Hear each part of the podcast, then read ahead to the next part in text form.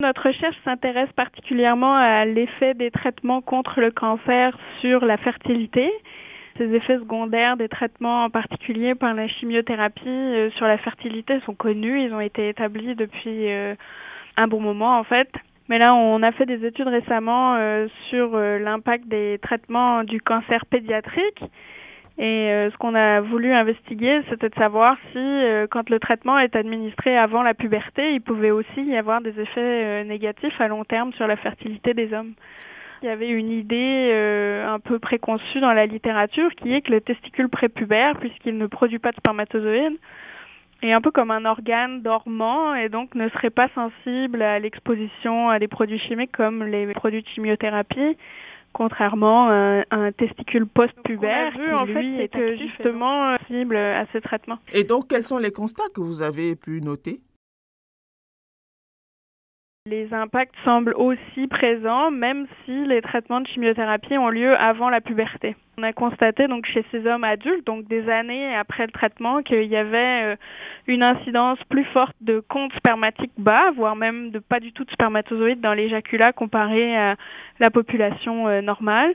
Et cette incidence, en fait, d'azospermie ou de baisse du compte spermatique était la même dans les deux groupes, que ce soit euh, ceux traités avant ou après la puberté. Et quand vous parlez de cancer pédiatrique, est-ce que c'est tous les cancers qui sont concernés? Ben nous, en fait, on avait limité notre cohorte à des patients qui étaient atteints de leucémie ou de lymphome.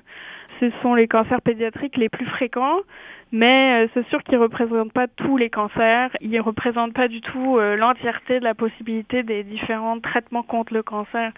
C'est aussi pour ça qu'on avait sélectionné ces patients-là, c'est parce qu'on voulait aussi analyser l'effet des traitements en particulier, relier euh, une molécule de chimiothérapie, si possible, à des effets à long terme et voir s'il y avait des associations et des corrélations. On n'a pas regardé tous les cancers. Alors, si j'ai bien compris, euh, les résultats sont les mêmes euh, que le jeune ait atteint l'âge de la puberté ou pas? Voilà, c'est ça. Ça reste une petite cohorte, donc il faudrait euh, confirmer ça dans des plus grandes cohortes, mais notre petite cohorte laisse penser que la sensibilité est présente déjà même avant la puberté et les effets à long terme sont possibles. Alors, dites-moi, c'était quoi le but précis de cette recherche? Justement, il y avait donc la première idée qui était de voir l'impact euh, de l'âge au diagnostic sur euh, ces effets secondaires ou ces effets à long terme nocifs des chimiothérapies. Donc la question c'était de savoir est-ce qu'il y a un âge où il y a moins de sensibilité et la réponse était que a priori non. Une autre question qu'on s'est posée dans cette étude, c'est justement d'essayer de voir si on est capable de prédire les effets en fonction du type de traitements qui sont administrés. Les chimiothérapies, c'est une famille de produits thérapeutiques qui est très large.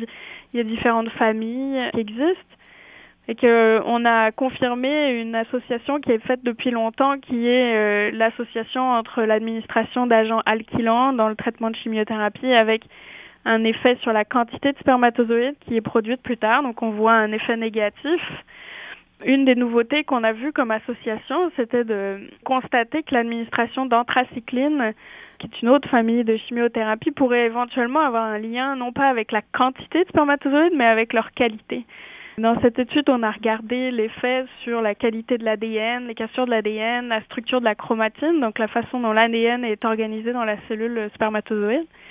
Et on a vu qu'éventuellement, il y avait une association entre la quantité de ces anthracyclines reçues et le fait qu'il y ait une mauvaise qualité spermatique en termes d'ADN et de chromatine. C'est quelque chose qui n'a pas, euh, à ma connaissance, vraiment été établi avant. Donc, euh, notre étude, euh, c'est une petite cohorte, donc ça permet pas de faire des conclusions tranchées, mais en tout cas, ça génère une hypothèse très intéressante qui va, j'espère, être plus investiguée par la suite. Parlons à présent de la méthodologie. Hein. On sait que vous avez euh, étudié à peu près 13 patients. Pensez-vous que ce nombre soit suffisamment euh, grand pour refléter euh, la réalité d'une population un peu plus large? Oui, mais ça, c'est la limite principale de notre étude. C'est une toute petite cohorte qui nous permet de générer des hypothèses plus que des conclusions tranchées.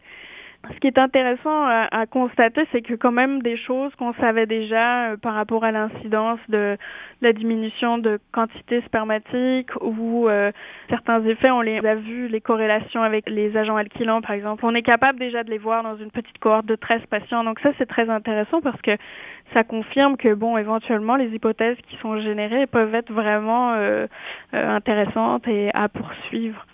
Mais euh, dans ce domaine-là, toute donnée euh, me semble super pertinente dans le sens où c'est quand même une cohorte qui est très difficile à recruter. On parle ici donc de survivants de cancer pédiatrique, donc c'est des gens qui ont été euh, malades pendant leur enfance et qui, quand on les recrute, n'ont pas forcément envie d'entendre parler de médecins. On parle ici aussi d'investigation sur la fertilité, donc une personne qui n'est pas dans un contexte de vouloir créer une famille et pas forcément intéressée à connaître son état de fertilité. Donc il y a beaucoup de paramètres qui font que c'est assez compliqué de recruter euh, ces gens-là et ça nous a pris longtemps et on était déjà très contents de pouvoir faire cette analyse.